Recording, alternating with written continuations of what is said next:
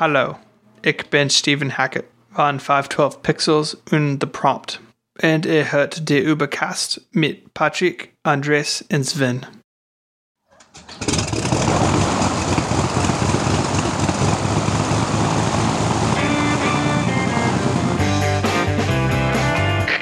Wir heißen Sie herzlich willkommen an Bord bei der Übercast.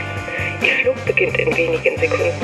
Die Piloten melden sich in Kürze persönlich vom Flugdeck bei Ihnen.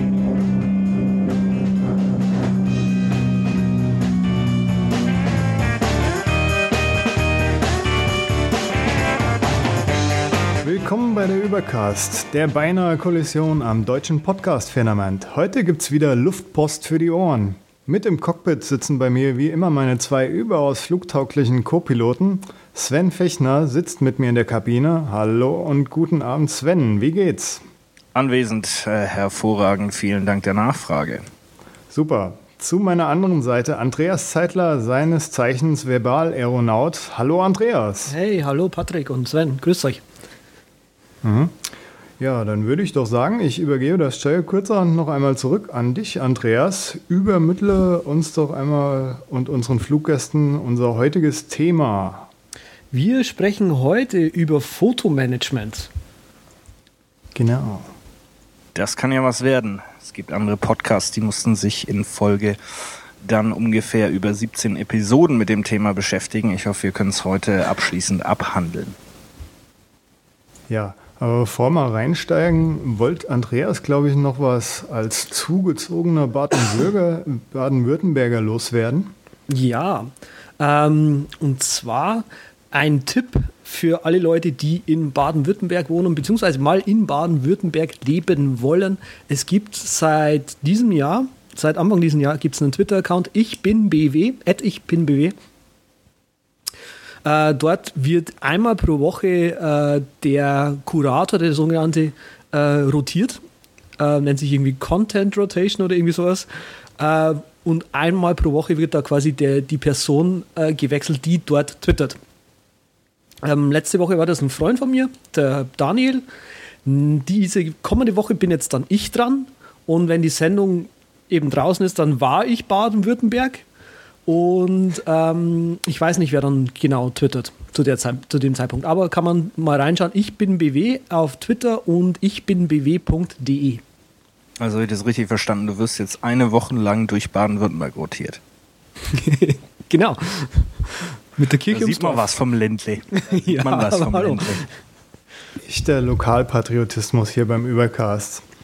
Ja, okay, Hervorragend. Was mich natürlich interessieren würde, in Folge zu unserer Wearable Pilot Folge oder beziehungsweise ersten richtigen Inhaltsfolge äh, würde mich natürlich der aktuelle Stand des Schrittzählers äh, interessieren.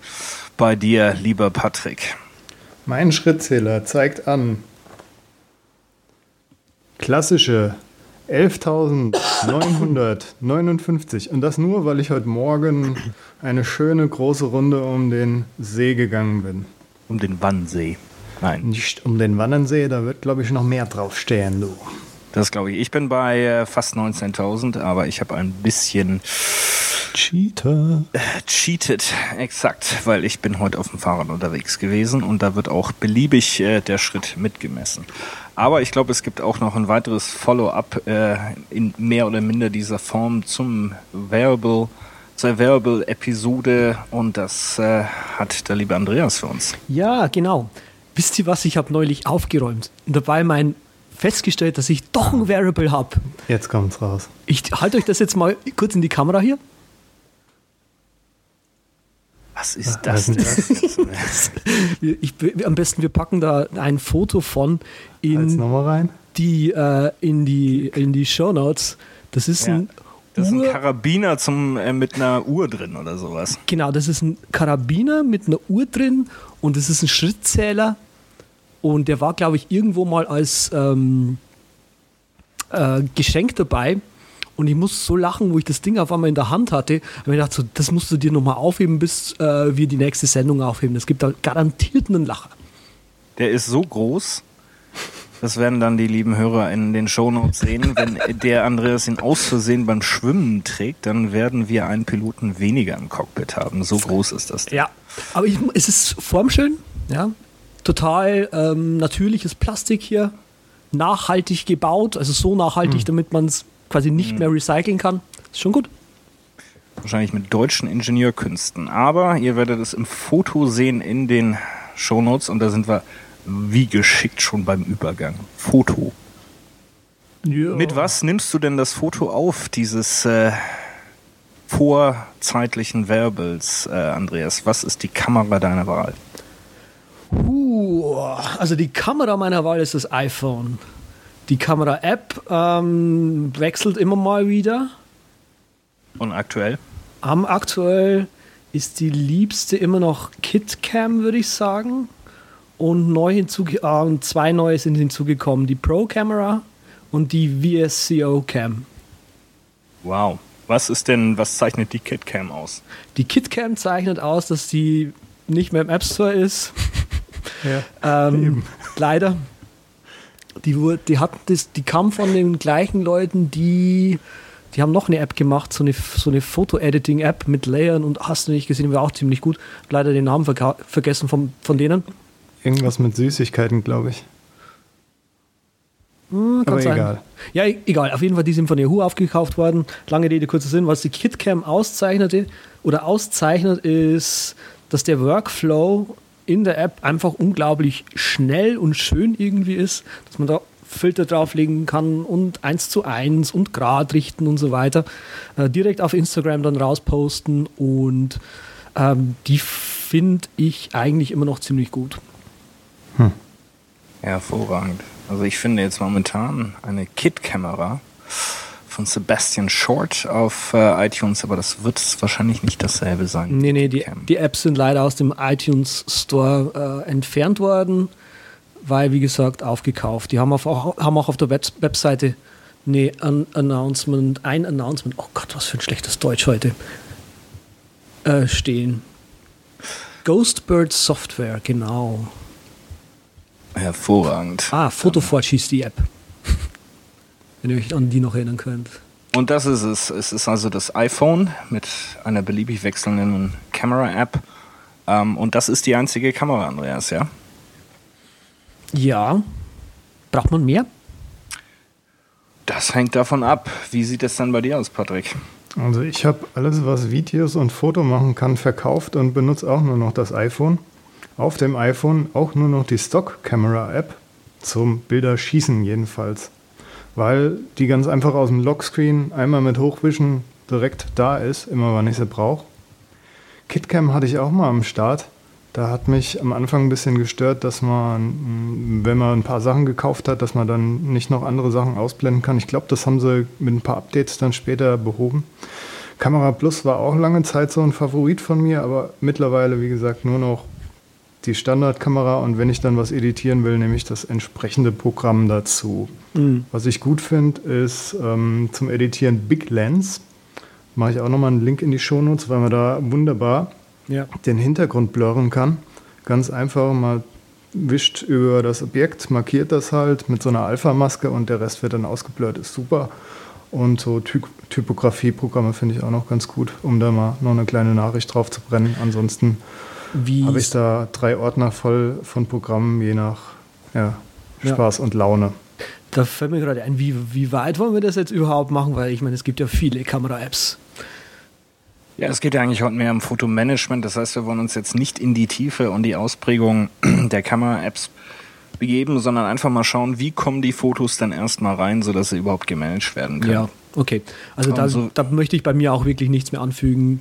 Eigentlich, um Fotos generell reinzubekommen, ist es fast egal, was man nimmt. Äh, die Stock-Camera-App, die ist halt am schnellsten zu erreichen.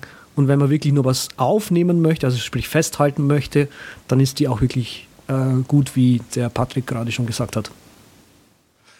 Ja, und da scheint, dass ich mal wieder ein bisschen die Ausnahme bilde hier. Also ich nehme auch schon gern mit, der, mit dem iPhone auf und auch gern mit der Stock Camera App. Ähm, das ist eigentlich die einzige, die ich heute noch drauf habe. Gut, Instagram habe ich natürlich noch drauf, aber das äh, zeichnet sich ja nun nicht äh, durch so viel zusätzliche Funktionen außer den Filtern ähm, aus. Und äh, ich nehme dann aber, wenn ich mal wirklich ernsthaft Fotos aufnehmen möchte, äh, eine Sony RX100. Ähm, nach wie vor wahrscheinlich die beste Point-and-Shoot-Kamera, die es heute auf dem Markt gibt. Es gibt inzwischen eine Mark II, da ist noch ein bisschen der äh, Blitzschuh dazugekommen ähm, und so weiter und so fort. Aber es ist eben dann doch eine extrem hochwertige Point-and-Shoot-Kamera und produziert immer noch deutlich bessere Bilder, als äh, was das iPhone kann. Ähm, zugegeben, ich fotografiere noch mit einem iPhone 5 und ich habe auch äh, ein kleines Staubüberbleibsel in meiner Kameralinse Linse und äh, wollte schon immer mal zum Apple Store, äh, Apple Store damit gehen. Aber ich werde wohl warten, bis einfach das iPhone 6 rauskommt. Und so, äh, so lange schön mit meiner Sony ähm, AX100 fotografieren. Ja, wie kommt das Ganze dann rein? Ähm, ich denke beim iPhone wenn man das iPhone benutzt, ist es relativ klar. Bei der äh, RX100 ist das äh, meistens so, dass ich den ähm, Kameraadapter fürs iPad benutze und dann die mhm. Bilder direkt importiere in die Foto-App auf, ähm, auf, auf dem iPad, auf iOS und von da wird dann weiterverarbeitet. Und genau da steigen wir im Grunde in das große Thema heute ein. Ich habe ja, ja dazwischen fragen so. Ich habe eben in den Shownotes ein bisschen geschrieben, schießt die Kamera auch RAW, die du hast? Und zweitens, wie groß ist dann dein iPad? Nur mal so als Orientierung für mich und die Hörer. Also die Kamera meines Wissens nach schießt sie kein RAW, aber da ja. werde ich bestimmt korrigiert werden, weil ich es schlichtweg da nicht eingestellt habe. Ähm, und ich habe ein 64 äh, Gig iPad Air. Mhm. Ja, da passt das alles. Genau, wobei die, die Bilder relativ schnell wieder vom iPad runterkommen. Und genau mhm. da werden wir dann äh, ein bisschen tiefer einsteigen heute. Ich habe natürlich wie viele Jahre lang die, das liebe iPhoto benutzt. Damals aus der legendären iLife äh, Suite, die es ja heute ja nicht mehr zusammenhängend gibt ähm, und habe dort also schätze ich mal so sechs, sieben, acht Jahre Fotos äh, zusammengetragen mit allen Schmerzen, die man hat. Ich denke spätestens, wenn man versucht hat, seine sehr große Library mal auszulagern, äh, beispielsweise auf einen NAS-Drive, hat man sehr schnell festgestellt, wo iPhoto seine Limitationen hat. Es ist nach wie vor eine sehr monolithische Applikation, äh, wo sich die Daten nicht besonders clever verteilen lassen und eben Synchronisation über jetzt beispielsweise NAS ähm, oder Dropbox eher schwierig ist, weil in dem Moment, wo iPhoto auf zwei Rechnern offen ist, äh, kann das durchaus zu unschönen Nebeneffekten ähm, führen. Und deshalb habe ich mich vor geraumer Zeit entschlossen, äh, iPhoto hinter mir zu lassen. Da werden wir aber gleich noch zu kommen. Wie gesagt, ähm, sicherlich ein sehr tolles Tool mit den ganzen Funktionalitäten von der Gesichtserkennung, von den dem ganzen Thema Fotos bestellen, Bücher drucken lassen, Kalender herstellen. Ähm, eine Funktion, die beispielsweise meine Frau sehr, sehr gerne nutzt. Gerade wenn die Weihnachtszeit kommt, werden sämtliche Verwandten, ob sie es möchten oder nicht, mit ähm, Kalendern versorgt, die hauptsächlich äh, unsere Kinder dann zeigen. Äh, das ist also natürlich sehr, sehr nutzerfreundlich gemacht, aber sobald man eben die Daten in einer gewissen Form verteilen möchte, kommt man sehr, sehr schnell an die Grenzen von iPhoto. Und deshalb bin ich heute kein iPhoto-Nutzer mehr. Wie sieht es denn bei euch aus? Wo liegen die meisten Fotos heute, beziehungsweise ähm, was ist ein bisschen die Historie der Applikationen, die ihr zum Fotomanagement genutzt habt? Ich glaube, Patrick, du kannst da viel dazu sagen, oder? Äh, ja, ich glaube, wir haben da was gemeinsam und zwar Aperture im Moment. Also ich bin auch durch die ähm, üblichen Verdächtigen, sage ich mal, gegangen. iPhoto, gut, damit habe ich relativ schnell aufgehört, weil ja, es war so ein bisschen buggy, wenn man da etwas mehr reinwirft am Anfang. Die haben das ja ein bisschen gebessert, dass äh, iPhoto dann über die Jahre hinweg mit größeren Mengen an Fotos besser funktioniert hat. Aber mich hat das schon damals sehr gut gestört. Dann hatte ich eine Zeit lang Lightroom benutzt, was mich auch nicht so richtig happy gemacht hat, was aber schon ganz gut war, weil es die Ordnerstruktur halt behalten hat, die ich schon hatte dann nach dem Export und vor dem Export. Zu iPhoto-Zeiten habe ich das noch parallel gemanagt. Einmal Ordnerstruktur, einmal diese Library. Und dann irgendwann habe ich mich schlau gelesen und bin dann bei Aperture gelandet, was auch nach wie vor super im Fotomanagement ist mit all seinen smarten Foldern und Labels und Tastaturkürzeln. Durchaus ähnlich zu Lightroom, aber vor einiger Zeit gab es da ja mal einen sehr guten, oder vor einiger Zeit kürzlich gab es eigentlich einen sehr guten Artikel, der war auf The Suite Setup, wo halt einer, der sich ziemlich damit auskennt, die Vorteile von Lightroom nochmal erörtert hat, was halt sehr gute Plugins hat und wohl in der Ah, ich weiß es nicht mehr, kontrastmäßig. Auf jeden Fall Aperture um Meilen schlagen wird. Ist ja auch kein Wunder, weil Adobe dahinter steckt und die das natürlich mit Leib und Seele quasi machen. Die sind da schon gut, äh, gut unterwegs und ich denke, sie sind vielleicht auch ein Stück weit äh, besser unterwegs ähm, wie Apple. Also ich habe äh, momentan das Gefühl, dass das ganze Thema Fotomanagement sowohl im Applikations- als auch im Speicherbereich ähm, Thema Cloud, äh, dass Apple da nicht wirklich auf dem, dem Stand der Dinge ist oder wo wir sie gerne haben würden. Würdet ihr mir da zustimmen, Andreas? Ähm, ich glaube, wir müssen hier noch mal kurz was klarstellen. Ich werde auch bei dieser Sendung wieder den starken Gegenpol zu eurem oder äh, zu wahrscheinlich deinem diesmal äh, Setup darstellen.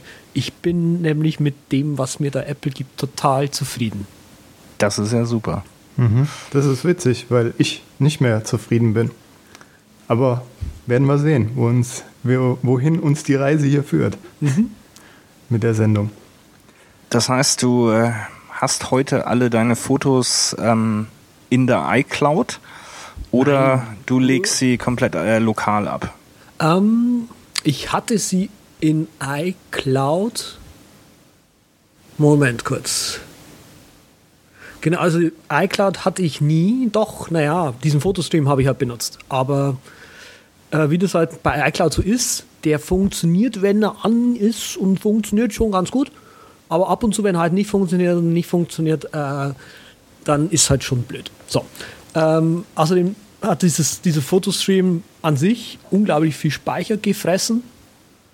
Ähm, und deswegen, so, dass du deinen Backup gar nicht mehr machen konntest auf der iCloud von deinem iPad und iPhone. Oder? Ach so, nee, das habe ich ausgeschalten gehabt. Ähm, nee, nee, das, das, das habe ich schon optimiert. Egal. Ähm, aber ich auf jeden Fall auf dem iPhone und auf dem iPad war dann nicht mehr so viel Speicherplatz frei. Dann mhm. habe ich mich irgendwann mal gefragt, für was brauche ich diesen Fotostream überhaupt? Weil wenn ich ein Foto von meinem iPhone, iPad irgendwie auf dem Rechner brauche, dann gibt es da irgendwie diverseste 5 Millionen andere Wege. Da brauche ich sicher keinen Fotostream dazu. Und wenn ich tatsächlich mal irgendwie Leuten äh, so Fotostream-mäßig was zeigen möchte, dann kann man auch hergehen und kurz mal einen, einen, einen, Fotostream quasi für ein paar Fotos anlegen und dann ist es nur äh, auf irgendwie dem Fernseher oder sonst irgendwas verfügbar. Also ich sehe da überhaupt keinen Stress drin. Mm, mm. Gut, ich meine, es gibt ja immer diese, diese ewige Diskussion dessen, dass eben iCloud nicht in der Lage ist, alle Fotos äh, zu halten. Es gibt dort äh, keine Speicherlimitation in diesem, äh, in dem ursprünglichen Sinne, beziehungsweise man hat auch kaum Möglichkeiten, selbst wenn man zusätzlichen iCloud-Speicher kauft, äh, die Speicherkapazität des Fotostreams zu erhöhen. Der ist nämlich limitiert auf, ich glaube, 1000 äh, Bilder werden dort gehalten. Und wenn das 1001. fotografiert wird, dann ist eben äh, das allererste nicht mehr im Fotostream verfügbar. Und wenn viele andere Lösungen, die wir die, äh, in dieser Sendung auch diskutieren werden, es möglich machen, eben durch Bandbreiten oder Upload, äh, Upload Limits oder äh, durch Speicher-Upgrades mehr Fotos zu erfassen, denke ich, gibt es viele Normalnutzer, die sich irgendwann wundern werden, wenn dann doch nicht mehr alle Bilder ich sag mal, Weihnachten letztes Jahr im Fotostream nicht mehr äh, erscheint, weil es dann einfach rausgekickt worden ist. Ne? Ja, Ja. Also der funktioniert bei mir eigentlich auch super, aber bis man den erstmal verstanden hat, den Fotostream, und das ist auch schon so eins der Hauptprobleme, was ich bei Apple sehe, dass es nicht sehr transparent ist. Es gibt zwar diese Dokumente, die online sind, die auch gleich in die Shownotes gepackt werden, aber die muss man halt erstmal recherchieren und finden. Das sind irgendwelche Service-Dokumente und dann steht dann dort halt genau 25 Bilder monatlich sind erlaubt, 10.000 pro Tag und 1.000 pro Stunde und geteilte Streams dürfen maximal 5.000 Bilder haben, Videos dürfen maximal 5 Minuten sein, Beschränkungen Teil 2 gibt es auch noch ähm, und so weiter. Also Ja, es ist Mein also Fu- eine, ein sehr, ja, ich würde nicht sagen kompliziertes Dokument, aber es gibt eben diverse Limitationen, wie du sagst. Also ich sehe gerade maximal pro Monat 25.000 ähm, Bilder, was natürlich ein Haufen ist. Zugegeben. Ansonsten finde ich, das funktioniert auch super. Also ich nutze es ja, ich weiß nicht, wie Andreas das macht bei mir. Ich finde das super, dass durch die iCloud halt in Aperture direkt da in Monate unterteilt wird und so. Also das fand ich schon sehr angenehm, muss ich sagen. Aber trotzdem will ich es jetzt nicht mehr haben. Was ich in Aperture irgendwie ein bisschen pilzig fand, war oder ist, wenn da der Fotostream an ist, dass automatisch Events angelegt werden, die eben irgendwie, was weiß ich, Monatsname und dann noch so ein kleiner Kürzel dazu. Ich glaube, Jahreszahl und Monatszahl, irgendwie sowas, äh, angelegt werden. Und da dann, im, dann, dann die Fotos vom Fotostream reingelegt werden und dann aus diesen Events auch wieder die Fotos rausgelöscht werden, aber die Events an sich, die ja leer sind, nicht gelöscht werden. Also irgendwie muss man da mit, mit der Hand nachbügeln irgendwie. Das fand ich irgendwie komisch. Ja, und vor allem, bis man in Aperture erstmal reingekommen ist, also Projekte, Ordner, Label. Ich habe mir das damals rausgesucht aus einem sehr guten Artikel. Der kommt auch in die Shownotes, wo ich mir dann erstmal in Envy Alt eine Notiz angelegt hat, was sind eigentlich Ordner, was sind Labels und was sind also eine kleine Einarbeitungszeit äh, vonnöten, allein um das vernünftig zu managen. Aber das hat, wenn man das drin hat, ist es eigentlich ein super Programm, um zu organisieren, sage ich mal. Ja, aber dafür ist es auch eher was Professionelles. Also, dass man sich Ja. da ein bisschen reinarbeitet, ist, Ja, ja. finde ich okay. Ja, ihr mögt schmunzeln, aber ich habe schon Probleme mit ähm, iPhoto und mit der iOS-Foto-App, mit dieser ganzen Logik des Events. Weil der Event wird teilweise, also gefühlt dann doch etwas zufällig festgelegt. Meistens ist es vielleicht ein Tag, an dem besonders viele Fotos gemacht worden sind. Manchmal erkennt er auch, dass man an zwei Tagen viele Fotos gemacht hat, dass das vielleicht zusammenhängt ist, weil man Familienwochenende verbracht hat oder zwei Tage auf einer äh, Geschäftsreise oder Städtereise war, dann wird es tatsächlich logisch gruppiert, aber das ist nicht immer der Fall. Also ich habe schon eine Problematik zu unterscheiden, das ist der Monat und das ist der Event. Das ist für mich ein Level zu viel und wenn wir nachher zu meiner Struktur kommen, die orientiert sich schlichtweg äh, an, an den Monaten. Das ist für mich immer noch das, das Einfachste. Und ja, dann wird man sich dran erinnern, dass man die goldene Hochzeit dann irgendwie in dem und dem Monat gefeiert hat. Ich muss eigentlich sagen, dieses Konzept von Apple mit diesen Events zu arbeiten, finde ich irgendwie total logisch. Also, also man macht ja Fotos von einem Event, ja, wie Hochzeit zum Beispiel. Das ist schon ein Event. Da geht was. Ähm, Wenn jetzt aber Hochzeit äh, Tag 1 und äh, Frühstück nach der Hochzeitsna äh, nach Tag 2, wenn das dann wieder ein getrennter Event ist, dann das schließt, erschließt sich mir nicht. nee, ich hau das alles in ein Event rein.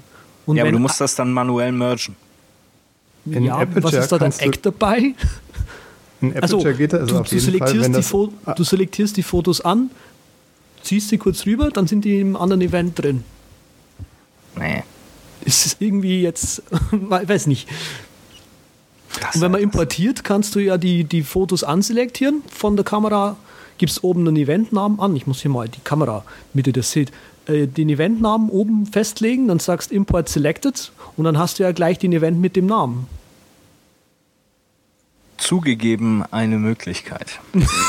Und in Aperture kannst du dir einfach in diesen Unterordner vom Monat noch ein Smart-Folder reinmachen und da auch diesen Event halt reinhauen.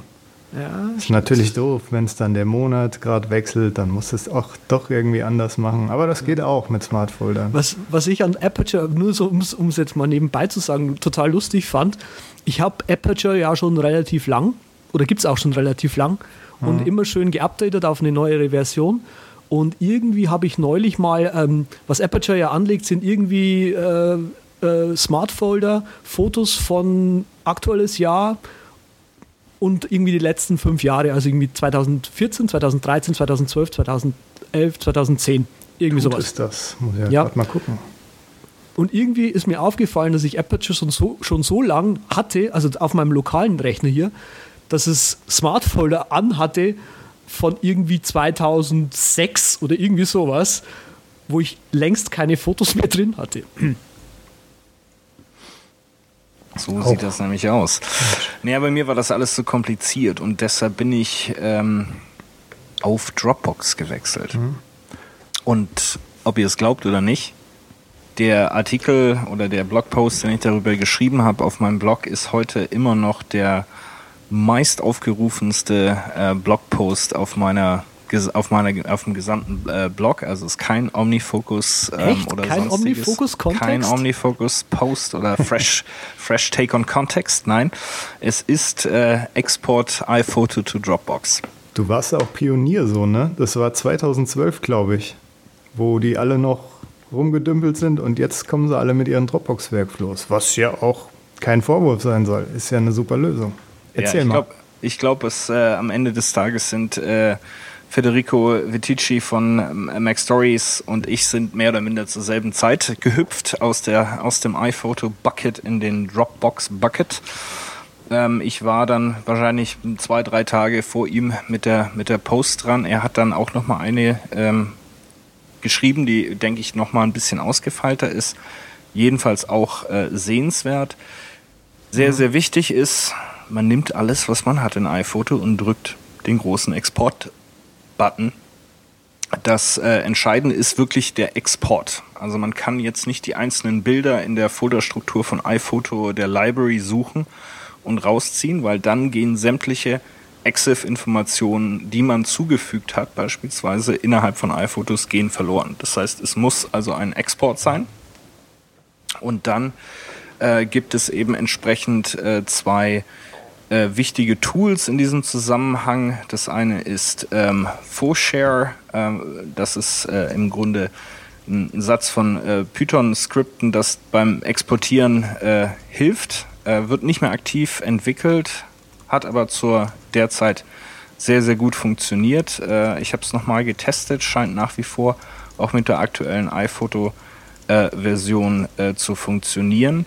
Und dann gibt es noch das äh, EXIF-Tool, das ist eine Perl-Library, die die ganze EXIF-Informationen überträgt, äh, überträgt. Und das Gute ist eben, wenn man diese Tools äh, zum Export nutzt, dann kann man direkt eine Zielstruktur festlegen, in die exportiert wird, nämlich beispielsweise Jahresordner, Monatsordner und dort dann entsprechend die Dateien rein und man kann auch festlegen, wie die Dateien dann benannt werden.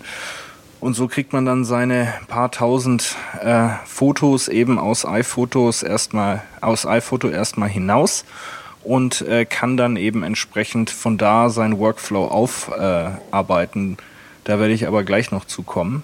Wichtig ist zu erwähnen, es geht auch ein bisschen einfacher inzwischen. Die Jungs von Dropbox haben natürlich auch das Potenzial erkannt, dort iPhoto-Nutzer äh, zu erlösen, in Anführungszeichen, beziehungsweise auf Dropbox als äh, neue Destination äh, zu entführen und haben den iPhoto Importer direkt in ihre Mac-App eingebaut. Und man kann jetzt praktisch direkt über die Dropbox-App auf, auf macOS 10 seine iPhoto Library nehmen und auf Dropbox exportieren. Ob das auch mit der Aperture Library geht? Versuch Die- macht klug. Ich habe so soweit nur einen iPhoto ähm, Importer, also es ist wirklich dediziert iPhoto benannt worden. Aber wo wir gerade schon beim ich Export glaub, sind, mit Aperture würde ich das sowieso ganz normal mit der Exportfunktion machen, weil da kann man auch diese Ordnerstruktur, die sehr beliebt ist, nach Jahren und Monaten im Ordnernamen, kann man dort alles super schön einstellen, muss ich sagen. Ich muss auch ganz dazu noch sagen, also ich habe auch kein Skript benutzt, um mein Zeug in Dropbox reinzukriegen, ähm, weil ich das gerade just mal testweise angelegt habe, vor, ich glaube, einem Monat oder so. Ähm, und irgendwie so Skript und so habe ich auch nicht benutzt, weil ich finde, die iPhoto-Exportfunktion taugt. Also die kann Events anselektieren. Moment, ich mache das doch gerade nochmal mit. Events anselektieren, dann Export. Und dann sagt man, ähm, was man für einen Dateinamen haben möchte. Sagt, was man für einen Unterordnerformat haben möchte und dann klickt man nur noch auf Export und schon ist das Zeug draußen. Es ist halt die Frage, ob das 2012 schon ging. Aber jetzt scheint es auf jeden Fall zu gehen und das ist ja auch gut und schön so. Ja, ich habe auch gerade nochmal nachgeguckt, der äh, Import äh, Fotos vom iPhoto Option äh, bei äh, Dropbox, die befindet sich also im Preference-Menü unter Import und es ist wirklich äh, speziell iPhoto. Aperture mhm. wird nicht unterstützt und äh, es sieht auch so aus, dass eben ein Top-Level-Folder in Dropbox angelegt wird, der Fotos von iPhoto ähm, heißt und dort werden die äh, Folder in unter äh, werden die Fotos in Unterfoldern, die äh, den Eventnamen in iPhoto entsprechend äh, entsprechend abgelegt. Das heißt, wenn man eben Richtung Monats, äh, Jahres- und Monatsstruktur gehen möchte, wird man da nochmal einen extra Schritt haben, nachdem man äh, die Dropbox-App genutzt hat, um die Fotos von iPhoto zu importieren. Keine Chance für Aperture. Ähm, warte mal, da bin ich mir jetzt gar nicht so sicher, ob es keine Chance gibt für Aperture. Man könnte jetzt mal probieren, die Aperture Library, also einfach mal iPhoto aufzumachen und dann wird es wahrscheinlich fragen, du benutzt scheinbar Aperture soll ich mal die Aperture Library aufmachen. Ähm, dann hat man ja quasi eine iPhoto Library angelegt und dann kann ich mir vorstellen, dass der Dropbox Importer sagt, ja, das ist ja voll toll, du hast eine, du hast eine iPhoto Bibliothek. Über, Ban über Bande.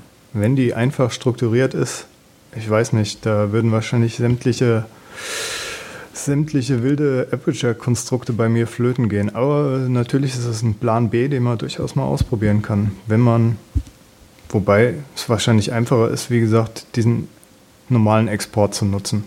Schätze ich jetzt mal so. Ganz mhm. abgesehen vom Probierfaktor jetzt. Ja. So, Sven. jetzt wissen wir also, ich bin auf äh, Dropbox, äh, von iPhoto auf Dropbox mit einer Jahres- und äh, Monatsstruktur. Andreas ist eigentlich zufrieden mit dem, was ihm Apple gegeben hat. Und äh, Patrick, wo bist du denn jetzt genau? Bist du noch komplett in Aperture? Bist du rausgegangen? Wie sieht dein Setup jetzt aus?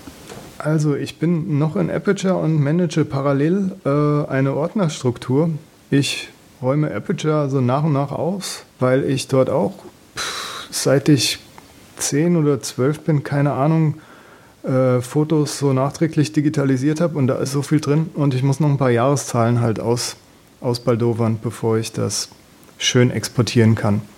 Aber ich will da raus, weil ich... Hm, ein anderes System für mich gefunden habe, das ich für besser empfinde. Dazu wahrscheinlich später mehr. Kurz bei mir ist Umbruchstimmung angesagt. Ich werde wahrscheinlich morgen meinen Tele-Columbus-Vertrag kündigen, um in den nächst höheren Tarif aufzusteigen, mit dem Wahnsinn. ich dann 3000 Kilobyte pro Sekunde Upload habe und damit dürfte ich dann meine Lösung, die ich dann später vorstelle, gut ja, wie, fahren wie unser, wie unser Podcast willst auch du hoch hinaus fliegen. Ja, hoch und schnell. Sensationell.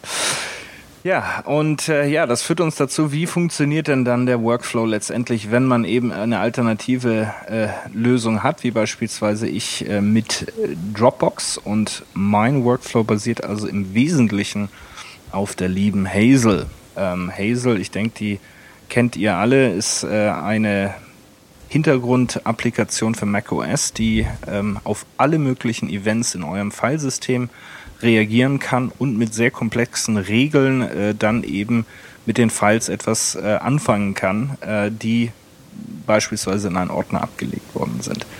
Bei mir fängt alles an in dem berühmten Camera Upload äh, Ordner von Dropbox. Da kommt alles an. Da kommen natürlich die Fotos aus dem ähm, aus dem äh, iPhone an. Und zwar mache ich das aktuell mit Camera Sync. Da werden wir später noch kurz drüber sprechen. Camera Sync lädt alle äh, meine Fotos vom iPhone hoch, automatisch, wenn ich zu Hause ankomme und in das lokale Wi-Fi-Netz äh, mich einbuche. Und auf dem iPad kommen die Fotos von der vorhin benannten Sony RX100 ein und werden dann auch von CameraSync hochgeladen.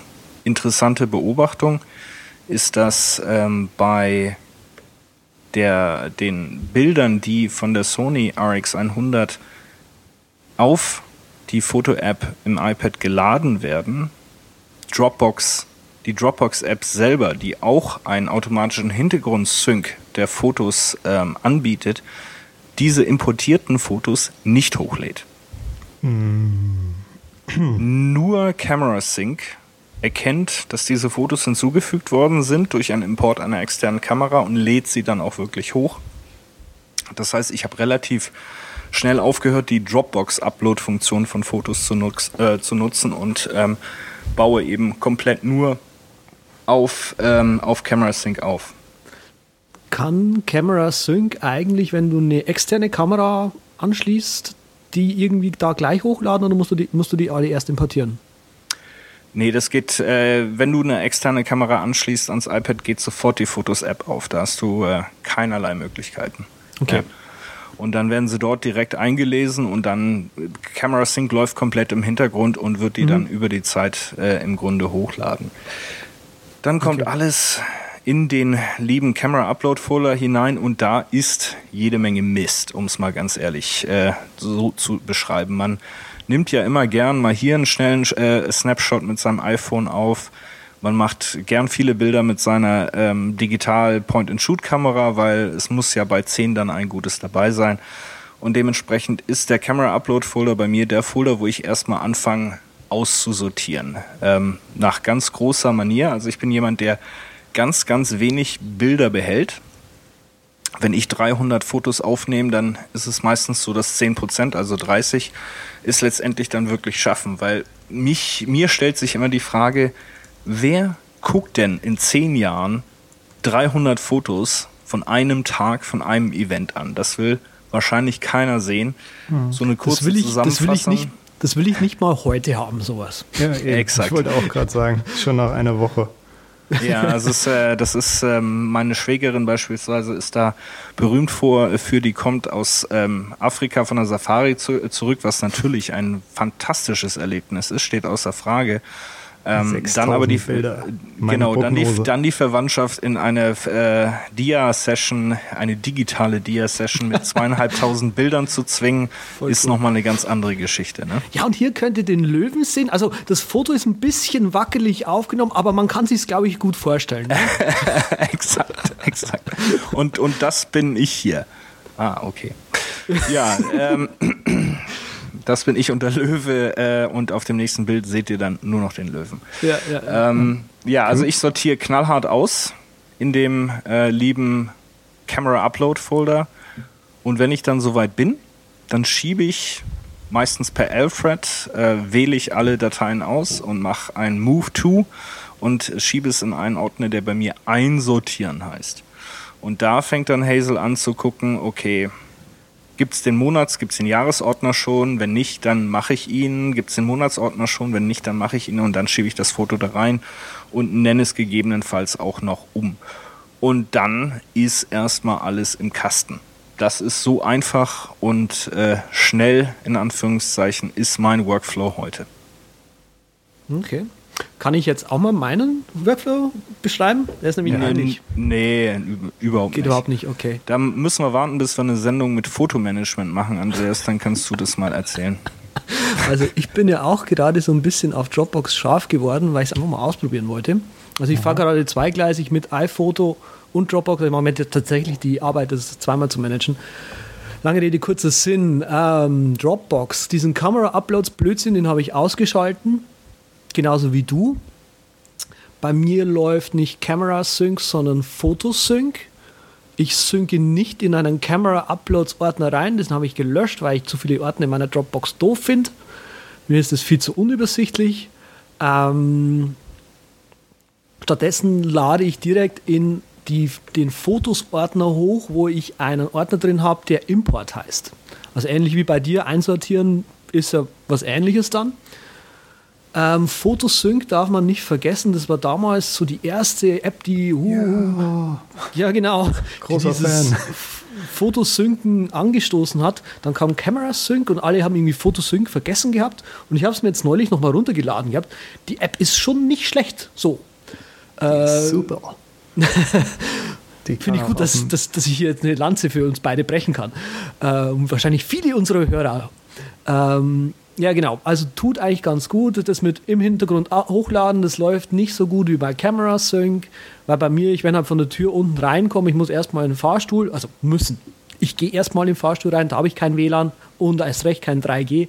Und Photosync kann dann halt, motzt dann halt immer rum so, nee, kein WLAN. Sag ich, ja, ich weiß, ich habe den Entwickler auch schon angeschrieben. Naja. Ähm, Hazel. Aber ich, ich, ich würde Ja. sowieso mal eher die Treppe nehmen. Ne? Erstens können die Bilder hochgeladen werden. Zweitens kann dein Karabinerhaken mit äh, Schrittzähler dann äh, was registrieren. Genau. Ah, damn. Muss ich doch mal wieder in die Batterie reintun. ähm, Hazel läuft auch bei mir. Ähm, allerdings nicht, äh, um irgendwie äh, zu schlumpfen, irgendwelches Zeug irgendwo hinzuschlumpfen, sondern eigentlich nur aus einem Grund. Doch, ich, doch, ich mache zwei Dinge. Ähm, ich lasse Screenshots, wo halt irgendwie Screenshot im Namen drin ist, automatisch in einen, von Import in einen Screenshot-Ordner umziehen. Und ich habe mir mit Hazel ein kurzes Skript geschrieben, was äh, die Bilddimensionen anschaut. Und wenn das Bild breit, gleich breit wie hoch ist, lasse ich es in einen Instagram-Ordner rüberschieben. Hm, da wird sicherlich der ein oder andere Hörer Interesse haben. Also würde ich schon mal auf äh, Git pa äh, packen, wenn der nicht schon da ist, dieser kleine Hazel-Script, um die Instagram-Fotos äh, zu identifizieren. Das ist schon relativ clever. Kurz eingeschoben, also Camera Sync ist im Vergleich zu vielem, was wir noch besprechen werden, sehr, sehr ausgefeilt. Also man kann klare Unterscheidungen machen nach äh, Wi-Fi oder 3G. LTE, was soll benutzt werden, wann soll es benutzt werden. Man kann Geofencing machen, also ganz klar sagen, wenn ich in dieser Lokation bin, dann bitte uploaden und wenn ich dort nicht bin, dann bitte nicht uploaden. Ähm, man kann sagen, äh, man kann unterscheiden zwischen eigentlichen Fotos, Screenshots und Videos und kann eben auch bestimmen, bitte keine Screenshots äh, hochladen, bitte keine Videos hochladen, sondern nur Fotos hochladen. Also die Einstellmöglichkeiten von Camera Sync, Sync sind äh, beeindruckend und ich muss sagen, es hat mich noch nie hängen lassen. Es hat immer irgendwie im Hintergrund zick-zack und alles war da. Hervorragend. Da wollte ich gerade noch was einwerfen zum Thema Hochladen per Wi-Fi und 3G. Ihr ladet beide über 3G und Wi oder Wi-Fi hoch. Nur Wi-Fi. Also ich habe es im Grunde so geofenced, dass wenn ich zu Hause bin oder in, äh, im, im Büro meines Arbeitgebers, dann äh, aktiviert sich Camera Sync und schaut, ob was zu hochladen ist und benutzt dann aus äh, exklusiv Wi-Fi. Okay. Das, das habe ich bei mir auch so eingestellt. Ich sage das deshalb, weil ich nämlich mal im Urlaub war. In Österreich, in Wien. Und Einmal. Einmal. einmal im Urlaub. ähm, und habe damals viele Fotos mit Camera Plus gemacht und hatte damals noch in Camera Plus iCloud Sync an. iCloud Sync Oh an. Gott. Oh, du weißt, wo das, worauf Ja, das ich hab den hinausläuft. Fehler auch mal gemacht. Und äh, ja, also ein Gigabyte war umsonst äh, auf dem Auslands-SIM-Kartenteil. und ich habe mich dann so nach einem so nach der Hälfte von einem Tag gefragt, warum denn auf einmal ich äh, eine Nachricht bekomme, dass mein Traffic so langsam aufgebraucht sei. Hat doch Camera Plus im Hintergrund so ungefähr ein Gigabyte äh, an Daten quasi verursacht, um quasi meinen Traffic aufgefressen. Ja, und in der App kann man auch noch schön einstellen, dass es besonders große Fotos macht. Also, genau. da geht es noch schneller. Also, das ist ein richtig praktisches Ding. Also Praktisch mit, mit, ist jetzt genau das Wort, was ich auch benutze. mit, mit Camera Plus nach Österreich und zu Fuß zurück. Ja, ja, so genau. ungefähr. Da war Ja. dann die, äh, die Reisekasse leer. Aber man, man, muss hin, äh, man kann hier hinzufügen, man kann in der Settings-App kann man äh, einstellen, welche Apps uh, iCloud über Wi-Fi benutzen können. Ich scha schaue nochmal nach und ihr könnt schon mal weitermachen mit der Sendung. Immer mal Sven. weiter mit der Sendung. Noch eine kurze Camera Sync Frage und zwar äh, ich habe das Programmchen noch nicht, weil ich meinen Workflow noch nicht ganz umgestellt habe, obwohl ich euch natürlich nacheifern werde. Und zwar kann man da sonstige Locations noch anstellen, wo das Ding hinsendet. Das geht nämlich bei Photosync ganz gut. Da kann man WebDAV angeben, ich glaube sogar SFTP oder naja, ist ja fast dasselbe. Jetzt, jetzt geht's los. Jetzt fange ich mal an. Ne? Flickr und Enter. Also Camera Sync unterstützt natürlich Dropbox, haben wir Okay. angefangen. Es unterstützt auch Boxnet, es unterstützt FTP, Amazon S3, WebDAV, Flickr. Okay, Eine alles mir, abgedeckt. mir eine, mir- eine mir völlig unbekannte Destination namens SkyDrive und Ja. sogar die Google Drive. Ja. SkyDrive, das wäre doch was für unseren Übercast. Yeah. Und den musst du nicht rausschneiden. Weil letzte Episode hatte ich furchtbaren Husten und Andreas war so nett und hat den entfernt. Das nur mal. Ja, er ist, er ist praktisch Dr. Andreas Zeitler, der wirklich den Husten aus dem Podcast entfernt. Hat er super gemacht. Hervorragend. So, aber Sven wollte die Überleitung schaffen und zwar, jetzt wissen wir alle, wie die Fotos irgendwo hinkommen, aber wie werden sie denn angeschaut? Ja, wie werden sie angeschaut? Also bei mir wurden sie sehr, sehr lange und werden sie eigentlich immer noch mit Unbound ähm, angeschaut. Äh, Unbound war eigentlich so die erste App, die wirklich Fotobetrachtung, Fotosharing ähm, auf Basis Dropbox äh, sehr, sehr gut umgesetzt hat. Ähm, das Icon ist etwas gewöhnungsbedürftig, äh, aber von der Funktionalität hervorragend. Was ich sehr schätze an Unbound ist die Möglichkeit, das Caching zu beeinflussen. Das heißt, ich kann explizit sagen, bitte nimm mal den Monat und den Monat und diesen Ordner und cache das, weil wenn ich dann bei meiner Schwiegermama bin ohne äh, jegliches Wi-Fi und dort äh, über die etwas dürre ähm, Edge oder manchmal auch 3G-Leitung dann nicht die ganzen Monate runterladen möchte, habe ich dort eben eine sehr, sehr gute Cache-Funktion, die ich auch explizit beeinflussen kann um die Bilder zu betrachten. Und natürlich kann ich mit Airplay das Ganze dann irgendwo auch auf dem Fernseher spielen, wenn ich das möchte. Also Unbound äh, bisher absolut ähm, mein Favorit zur Betrachtung. Wir werden ja nachher noch mal kurz einen Ausflug machen aufs Karussell und uns heftig drehen und äh, schauen, was Dropbox mit ihrer Carousel-App äh, denn jetzt dort alternativ anbietet. Äh, Hoffentlich Da. wird keinem schlecht. da gehe ich mal von aus, dass wir hier als ausgebildete Jetpiloten äh, so die fünf Umdrehungen pro Sekunde auf dem, äh, auf dem Karussell noch überleben werden. Aber bevor wir ins Karussell reingehen, äh, wie wird denn dein Workflow, äh, Patrick, mal aussehen, wenn er denn fertig ist? Äh, das Ganze landet später mal. Also ich werde mich von Aperture wahrscheinlich trennen, wie ihr. Hochladen ganz normal mit wahrscheinlich Camera Sync, groß gelobt. Kann ich wahrscheinlich nichts gegen sagen.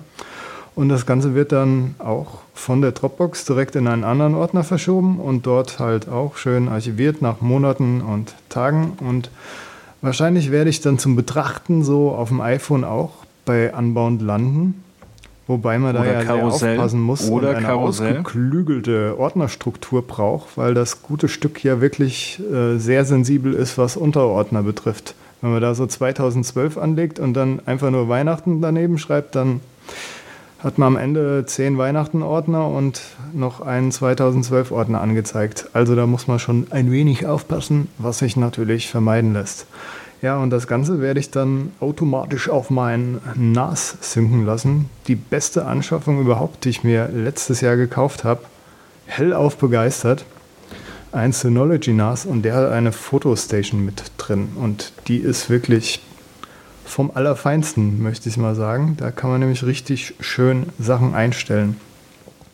Gefällt mir jetzt von der Aufbereitung auch wesentlich besser als das, was Dropbox da leistet, weil die Webansicht, die ist ja, ja, die ist wirklich nicht so geil. Was bei Dropbox halt auch geil ist, dass Automatisierung möglich ist, weil man das ja auch auf dem Mac und auf dem Linux-basierten Server laufen lassen kann, wie ihr schon mit Hazel jetzt. Kann man sich ja auch was auf der Linux-Kiste schreiben, zum Beispiel, was dasselbe bewirkt. Also da kann sich ja jeder mit basteln, was er will. Das fand ich bei Dropbox schon ziemlich gut. Und ähm, ja, der Speicherplatz war bei Dropbox halt so bei mir der Absturzpunkt, weil es halt irgendwie keine Dauerlösung ist, um die komplette Datenbank dort zu lagern. So. Also wenn ich die von meiner Freundin noch mit dazu nehme, dann sind wir schon im kritischen Bereich, wo es eigentlich schon nicht mehr mit Dropbox klappt. Wenn man mhm. dann noch, ja gut, das merke ich später an, aber vielleicht nochmal zu den Dropbox-Preisen. Ich meine, 100 GB, 99 Dollar im Jahr und der Businessplan, der dann wirklich so das Terabyte bringt, was Flickr oben drauf schmeißt, der geht nur ab 5 Usern und das sind monatlich 75 Euro oder jährlich 759 und die Preise werden dann so über die Jahre, falls das irgendwie die Technik sich weiterentwickelt, werden die automatisch nach oben korrigiert. Ist kein Unlimited-Plan, aber geht stark in die Richtung nach Auskünften von Dropbox. Dropbox hat äh, sehr stolze Preise in der Tat und äh, ich lagere dann, sag ich mal, die, die älteren Bilder irgendwann auch aus, aber ich komme eigentlich so, sag ich mal, fünf, sechs Jahre mit dem äh, 100 Gig Plan, den ich auf Dropbox habe, komme ich relativ gut klar und wie ich vorhin gesagt habe, die Kunst hm. liegt da drin, knallhartes Aussortieren. Knallhartes ja, Aussortieren. Das versuche ich auch zu praktizieren. Gut, nochmal zum NAS. Warum der so cool ist? Das Webinterface ist ziemlich cool. Die Fotos kann man sich an, äh, einstellen, wie man die gerne gezeigt haben möchte. Auch der, der Betrachter, der Nutzer, wenn da irgendwelche anderen Leute, eure Freunde draufklicken auf das Album, könnt ihr auch nochmal sagen, nee, ich hätte gern lieber die Ansicht. Ihr könnt natürlich die Privatsphäre-Einstellungen sind auf so einem NAS in eurer Hand und super einstellbar überhaupt. Man kann auch den Eltern oder der Freundin kompletten äh, ja, Leserechte gewähren. Super. Die iOS-App ist der Hammer. Die unterstützt äh, zum Beispiel Offline-Alben auch und auch Auto-Upload mittlerweile. Android kann das, soweit ich weiß, noch nicht und die Windows Phone App von Synology. Es gibt eine Live-Demo, wo man sich das so halbwegs gut angucken kann. Die packe ich auch in die Show Notes, wo man mal ein bisschen Synology-Luft schnuppern kann. Ja, und wenn man sich dann noch ein bisschen tüftlermäßig ne, SSH-Zugriff einrichtet und wenig Ahnung hat, kann man sich da auch sein eigenes Hazel halt so ganz plattformunabhängig einrichten. Da könnte man dann auch schon wieder zu der anderen App greifen, zur Photosync. Müsste ich mir gar nicht Camera Sync kaufen. Ne? Mhm. könnte ich das einfach auf mein NAS schieben und dann dort verschachteln lassen. Ja. Okay, also, also wenig Ahnung von SSH habe ich. Entschuldigung. das muss jetzt sein. Ein Tiefflug wieder.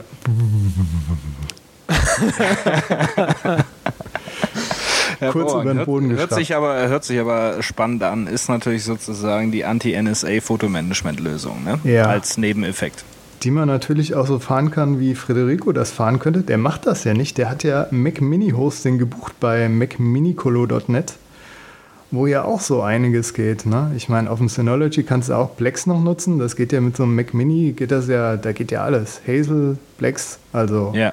das wäre auch noch so ein kleiner Traum, den hätte ich auch schon gern, weil da ist natürlich als Mac-User weitaus noch ein bisschen angenehmer alles zu bedienen als mit so einem Linux-System. Absolut. Ja, und dann gibt es natürlich sozusagen auch noch die, die Hardcore-Variante, ne, wenn man es dann äh, nur im Finder managt. Äh, und da haben der liebe Dr. Drang und Casey Liss haben da ein bisschen was zum Besten getan, äh, gegeben in Sachen Scripts. Das werden wir auch nochmal in die Shownotes packen, wenn dann wirklich äh, die Tendenz dorthin geht, alles ausschließlich im, im, im Finder zu managen, haben die beiden äh, lieben Kollegen dort durchaus was Hilfreiches zusammengebastelt. Andreas, siehst du denn eine, ein eine Ende deiner Experimentierphase, wo du aktuell beides pflegst, oder wirst du das jetzt einfach mal weiterhin so machen? Gibt es für dich einen optimalen Zielzustand?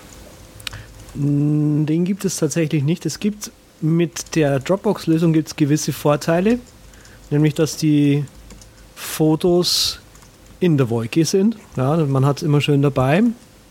Dropbox äh, funktioniert im Vergleich zum Fotostream hervorragend zuverlässig. Das ist auch genau das, was Dropbox mhm. ausmacht, finde ich. Das stimmt. Von dem her kann ich mir vorstellen, dass ich mit Unbound und Dropbox und alles Mögliche, was auf Dropbox aufbaut, in Zukunft glücklich sein werde. Ähm, Dann werden wir mal schauen, was wie ich sich noch das entwickelt.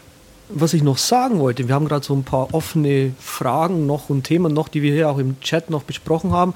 Erstens, Camera, äh, Camera Plus, das äh, Unterbinden habe ich gefunden und zwar geht man in der Settings-App in die zellulären Einstellungen Die Einstellung. Die zellulären Einstellungen. und macht da einfach äh, Use Cellular Data for Camera Plus einfach aus. Dann, obwohl iCloud an ist, überträgt äh, Camera Plus dann seine Fotos nicht mehr über übers 3G. Und man kann sich den Zu- Zug zurück aus Österreich dann wieder leisten. Exakt. Und das zweite, was noch offen war, was wir gerade gesagt haben, was noch cool wäre, hier mit anzugeben, unsere Instagram-Profile. Ich bin auf Instagram wie auch äh, auf Twitter als ZETTT äh, zu finden. Du bist Simplicity Bliss, vermute ich. Ja, aber ohne die Is. Weil äh, ich hatte mal einen, ich habe einen, ich habe meinen Account verloren und ihn nicht wiedergefunden. Und dementsprechend bin ich jetzt Mist. also Simplicity Bliss, aber ohne alle Is. Ich Okay. weiß es gerade nicht, was ich bin. Wahrscheinlich bin ich noch Welker Patrick und bin entweder noch nicht dazu gekommen, das in Unterstrich Patrick Welker umzubenennen oder es geht bei Instagram nicht. Eins von beiden ist die Möglichkeit. Gleich vorausgeschickt, bin kein aktiver Instacaster. Okay. Ja, Äh, sind, Insta- wa- si- sind wahrscheinlich äh, 15 Jahre alte Fotos von erzgebirgischen Schnitzereien als letztes auf deinem Instagram-Stream. Aber wo wir schon gerade so schön beim äh, Verlinken sind, wollte ich doch gerade nochmal unsere Podcast-Adresse bekannt geben. Für die Hörer, die jetzt zufälligerweise das weiterempfehlen wollen. Zum Beispiel, einmal sind wir auf feedpress.me Schrägstrich der Übercast und den Apple iTunes Link findet ihr auf unserer Seite auch ganz links oben sind diese beiden. Außerdem freuen wir uns natürlich sehr über Fragen und Anregen, Anregungen, falls ihr die habt. Entweder per Twitter direkt an uns oder über unsere Webseite, über das Kontaktformular. Ja, das wollte ich nochmal loswerden. Ja, das ist ganz äh, hervorragend. Also so, wenn ihr diese wunderbaren, die letzten von Patrick kuratierten Shownotes sehen wollt, dann ist es der übercast.com slash podcast slash 2 für diese Folge. Da sind die ganzen Shownotes drin und von da natürlich dann sämtliche Links zu, äh, zu Feeds, Kontaktformularen, unseren, unserem Twitter-Handle at der Übercast. Ähm, wir freuen uns von euch zu hören und äh, das Thema Fotomanagement noch weiter zu vertiefen. Ich würde sagen, wir schauen jetzt abschließend nochmal zu all den anderen Alternativen, die dort draußen kräuchen und fleuchen Ja. in Sachen Fotomanagement. Und äh, ich würde das gern mal eröffnen mit dem nicht auszubleibenden Ausflug in Sachen Everpix. Everpix war ein mehrfach äh, prämierter, äh, ausgezeichneter, von äh, sämtlichen Nerds geliebter Fotoservice, der wirklich äh, es locker aufnehmen konnte mit, ähm, mit iCloud und mit sämtlichen anderen Beispielen, über die wir heute gesprochen haben. Nur gibt's den leider nicht mehr. Es hat nicht funktioniert mit diesem Startup. Ähm, die Ausgaben in Sachen Speicherkapazität haben die Einnahmen durch Paid ähm, Plans bei weitem ähm, überwachsen. Es gab keine ausreichende Finanzierung von Venture Capitalisten. Und so hat Everpix äh, das Zeitliche gesegnet. Äh, wie gesagt, sehr zum äh, Bedauern der Nerd-Gemeinde äh, rund um die Welt. Es gibt ein paar interessante äh, ähm, Aufarbeitungen dazu. Es gibt zum einen natürlich den Original-Blogpost, den wir verlinken werden von Everpix. Es gibt äh, eine kleine Sezierung von The Verge, was denn wirklich passiert ist. Und das Allergrößte in Sachen Everpix, was äh, mir dann aufgefallen ist, ist, dass sie sämtliche Geschäftsdaten auf GitHub ähm, zur Verfügung gestellt haben. Also Geschäftspläne, Traffic-Analysen, Speicheranalysen, äh, sogar die äh, Rückmeldung von verschiedenen Venture-Capitalisten sind auf äh, GitHub, der Link auch in den Show Notes und sollte man sich äh, mit dem Gedanken befassen, ein äh, Online-Fotomanagement-Service äh, jemals zu kreieren, würde ich sagen, ist das eine gute Quelle, um mal zu schauen, äh, wie das denn vonstatten geht. geht. Und äh, natürlich wird dann im Folge dazu jetzt das Neue angeschaut. Was gibt es an Alternativen? Ähm, ich denke, es ist immer was, was wir gerne vergessen. Andreas Patrick ist Flickr. Flickr ist immer noch da. Ja. Ja, ja, nicht tot zu kriegen, ne? Hatte ich nee. auch durchaus in meiner Recherche. Ich war letztes Jahr ganz wild am gucken, wo setze ich mich denn hin und mache meine Fotos hin. Everpix habe ich auch schon zweimal ausprobiert, aber ich habe gerade mal meine alte Mail ausgepackt, die ich dem Chef von Everpix geschrieben habe, warum ich es nicht benutzen wollte, weil es war irgendwie nicht für mich. Ich habe geschrieben, dass ihm, dass mir eine einfache Ordnerstruktur langen wird und dass ich irgendwie Schwierigkeiten hatte bei Everpix halt einen einfachen Weg zu finden, wie ich meine Erinnerungen halt mit meinen Lieben halt teilen kann dann fand ich es noch recht schwer, Sachen zu finden in Everpix und zu gruppieren und zu teilen. Naja, das ist nur so mein Resümee zu Everpix. Ich habe dann auch weitergeguckt und bin durchaus auf ein paar interessante Sachen gestoßen. Eine Sache davon gibt es auch schon wieder nicht mehr, Origami. Die hm.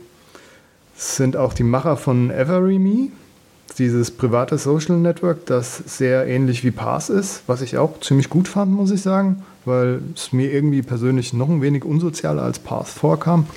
Und Origami hat halt irgendwie diese Ansprache gehabt für die Familie. Und das war eigentlich genau das, was ich wollte, so meine Bilder mit Familie teilen. Also habe ich das mal ausprobiert. Die sind aufgekauft worden von Family Leaf. Das ist ein Verein, der wahrscheinlich dasselbe Ziel hat was mich damals in der Beta gestört hat, waren, dass die Fotos okay waren und bei Videos hat es wie so viele andere Services, wie auch Flickr, Minuspunkte gesammelt. Mhm. Videos auf Flickr habe ich mir jetzt in letzter Zeit nicht mehr angeguckt. Ich habe Anfang des Jahres überlegt, ja gut, Flickr mit diesem super Unlimited-Plan, den sie da quasi haben mit einem Terabyte, kriegt ja kein Mensch voll zurzeit.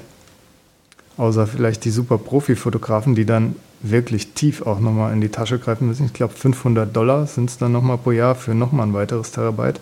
Ist jetzt aus dem Kopf gegriffen, das ist das, woran ich mich erinnere. Aber Flickr ist ja wirklich auch vom Management her überhaupt nicht geil, muss ich sagen. Fotosets da reinzuhauen. Gut, mit Aperture kann man da äh, halbwegs gut alles managen, muss ich sagen. Wenn man dann nicht mal genötigt ist, sich im Webinterface da ja, zu schaffen zu machen. Das ist wirklich nicht so es schön. Es war super zu seiner Zeit. Es war super ja, zu seiner stimmt, Zeit. Zu seiner Zeit. Aber es hat sich wenig geändert. Marissa Meyer hat im Wesentlichen da den, den großen Terabyte-Hut rausgeholt und gesagt, jetzt äh, kommt mal alle wieder hierher, weil es gibt viel Speicher. Welche Alternativen, äh, Andreas, hast du denn dir noch so angeschaut? Ist Flickr etwas, mit dem du dich äh, vor kurzem beschäftigt hast oder guckst mhm. du eher in andere Richtungen? Nee, überhaupt nicht. Ähm, ich schaue da eher in andere Richtungen. Und ich bin auch gerade, ich habe gerade mal bei, bei äh, Photosync in den anderen Diensten noch nachgeschaut.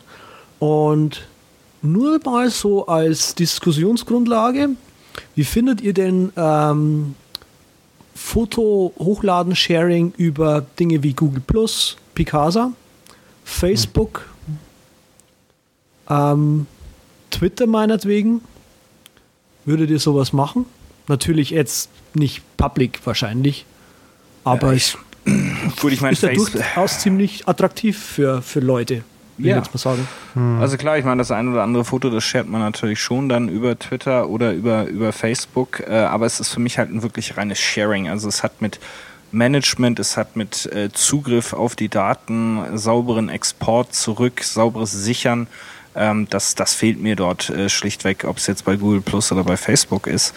Ich habe Picasa vor eineinhalb Jahren mal aufgemacht und ich bin äh, also wirklich vom Stuhl gefallen, weil die UI von Picasa, die sieht nach allem Möglichen aus, aber weder nach Google noch nach macOS und äh, hat mich total verwirrt und äh, das äh, dann war Picasa also binnen äh, zwei Stunden wieder vom Rechner geschmissen.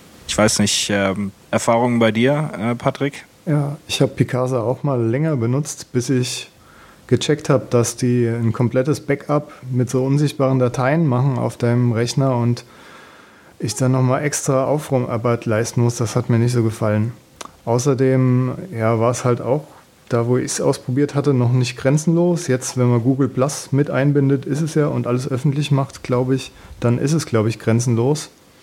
Mein Papa war da mal ganz hinterher und hat sich irgendwie drei, vier Google-Accounts geholt und dort all seine Bilder hochgeladen. Der war auch wild auf der Suche, hat auch immer noch nichts gefunden. Ich habe mir jetzt nochmal ein NAS ein wenig schmackhafter gemacht. Google ist nichts für mich irgendwie in der Hinsicht so, weil ja, habe ich schon probiert, brauche ich jetzt nicht nochmal.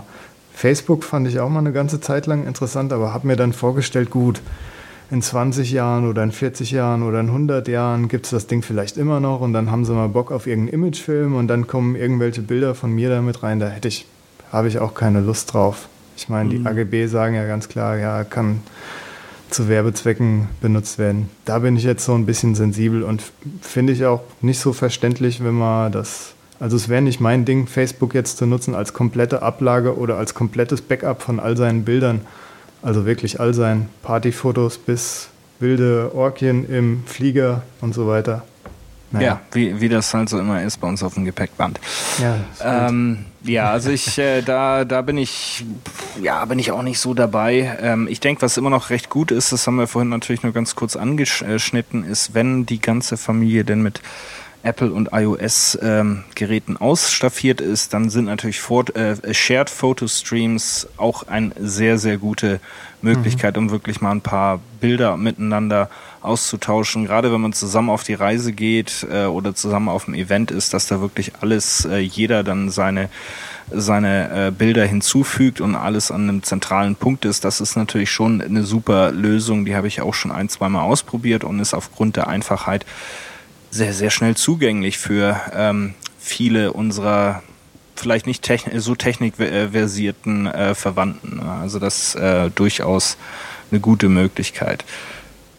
Du hast gefragt, Andreas, wie ist denn deine eigene Sicht auf äh, Picasa, Google Plus, äh, hm. Facebook? Ähm, nein.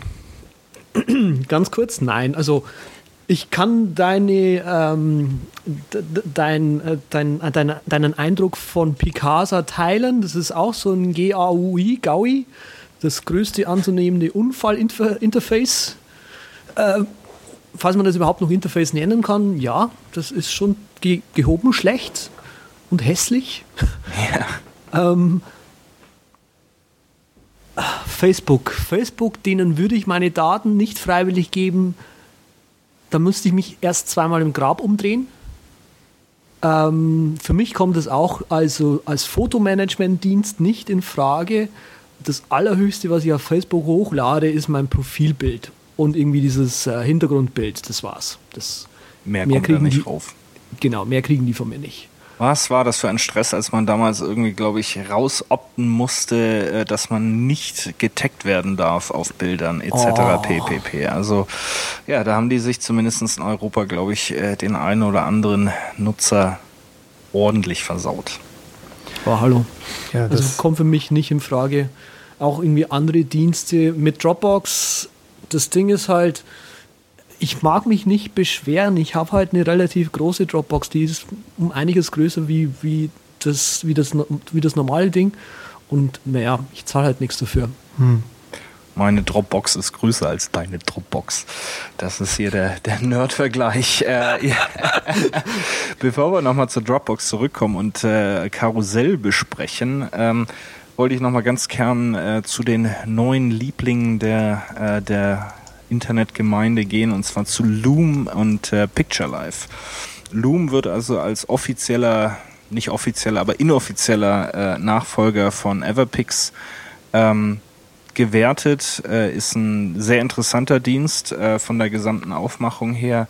Sehr durchdacht. Was ich äh, super finde bei Loom ist, dass wirklich das Fotomanagement auf iOS komplett möglich ist. Also das ganze Thema Verschieben, Gruppieren etc äh, ist sehr gut gelöst worden. Und es ist nicht nur, wenn man jetzt beispielsweise Dropbox mit Unbound hat oder auch Dropbox mit äh, Karussell, dann ist es eigentlich mehr eine Betrachtung als ein echtes Management. Und das hat Loom sehr, sehr gut gelöst, indem sie eben äh, dort äh, iOS-Lösungen entwickelt haben, die ein komplettes äh, Management äh, erlauben. Und auch bei The Suite Setup ist Loom als äh, der beste äh, Review, äh, hat den besten Review als äh, Fotostream-Alternative erhalten. Ist nicht umsonst. Äh, Loom hat ein Preispaket, das fängt bei 5 GB äh, umsonst an. Das kann man bis auf 10 hochschieben über Referrals.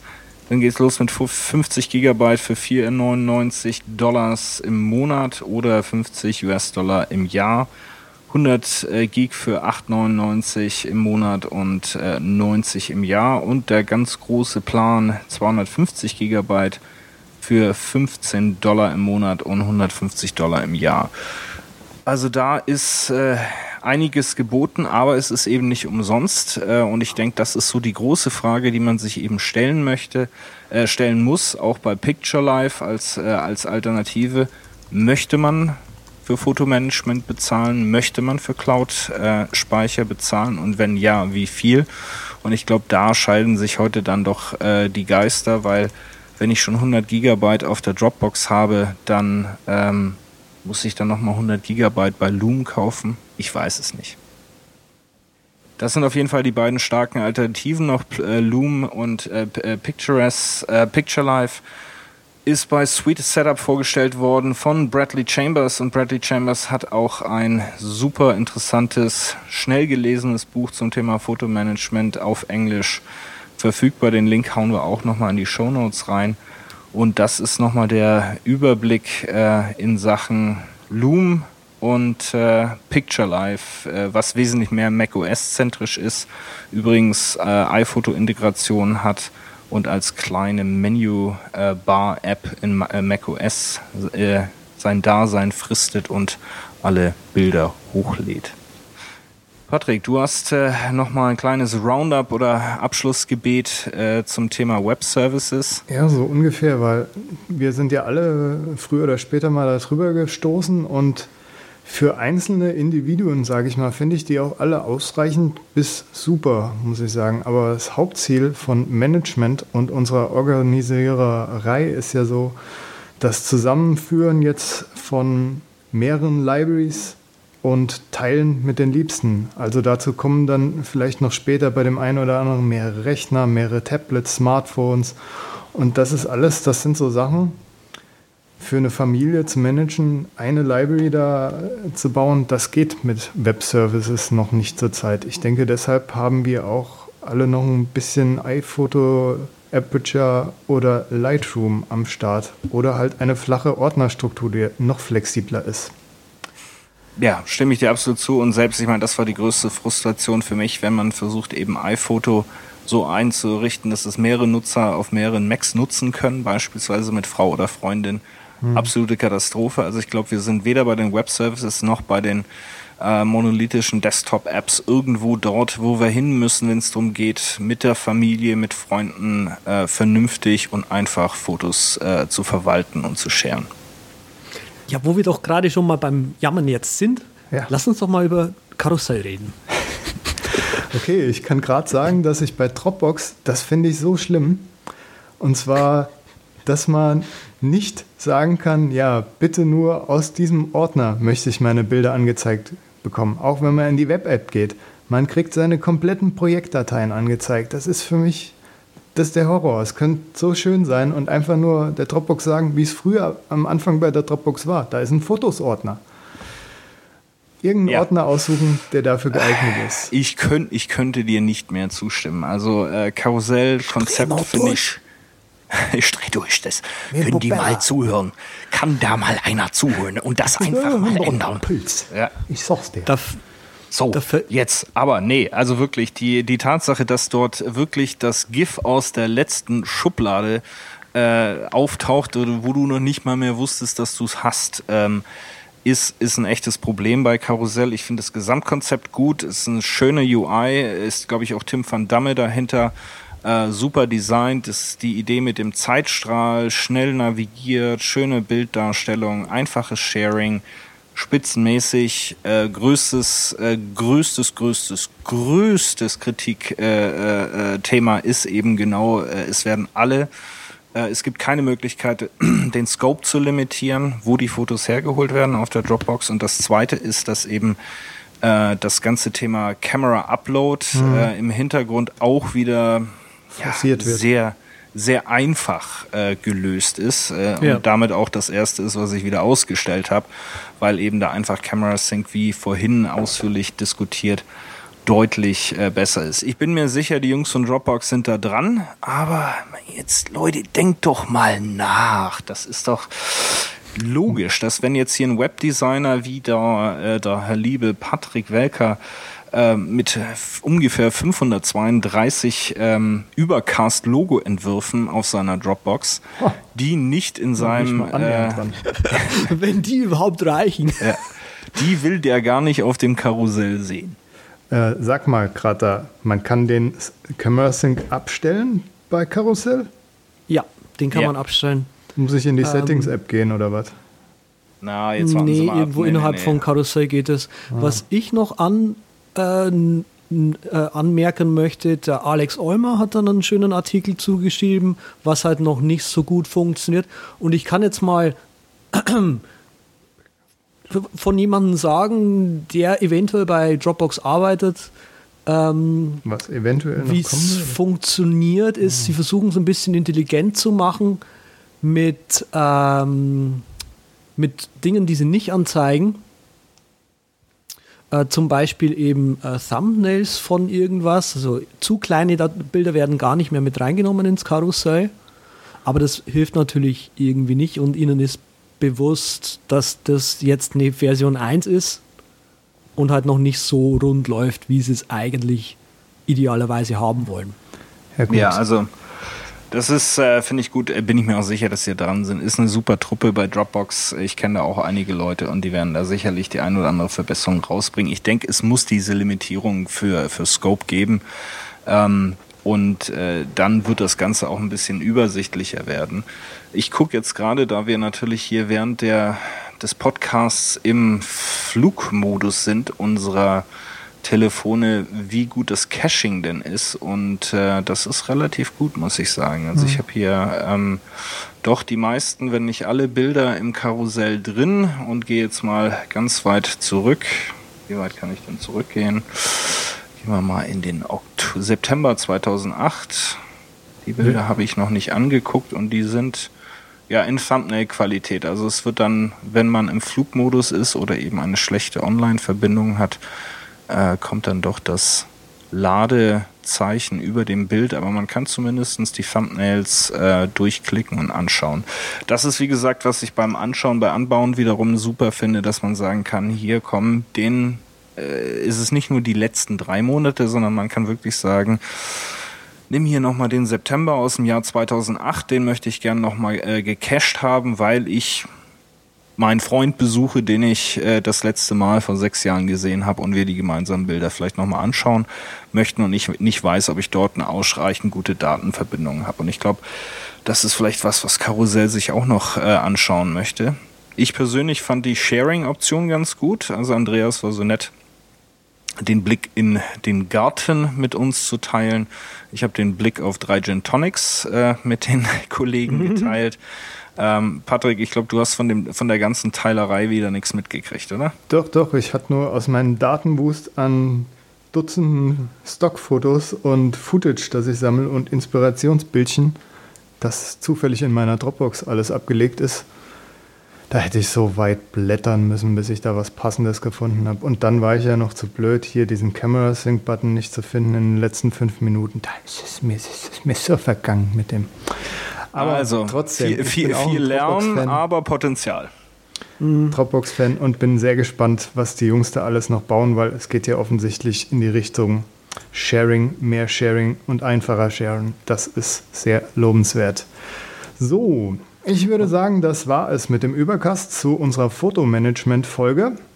Und ich möchte euch sagen, wo ihr uns noch im Nachhinein findet. Sven Fechner findet ihr auf Twitter unter SimplicityBliss oder auf seiner Webseite simplicitybliss.com. Andreas Zeitler ist auf Twitter als Z mit 3T unterwegs oder auf seiner Webseite mosx.tumblr.com.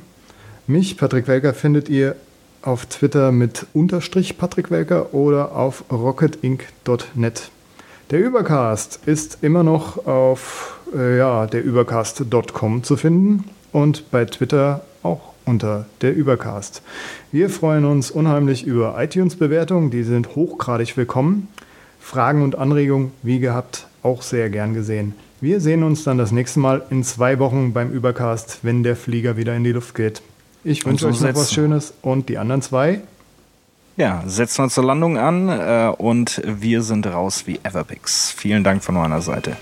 Tschüss, bis zum nächsten Mal.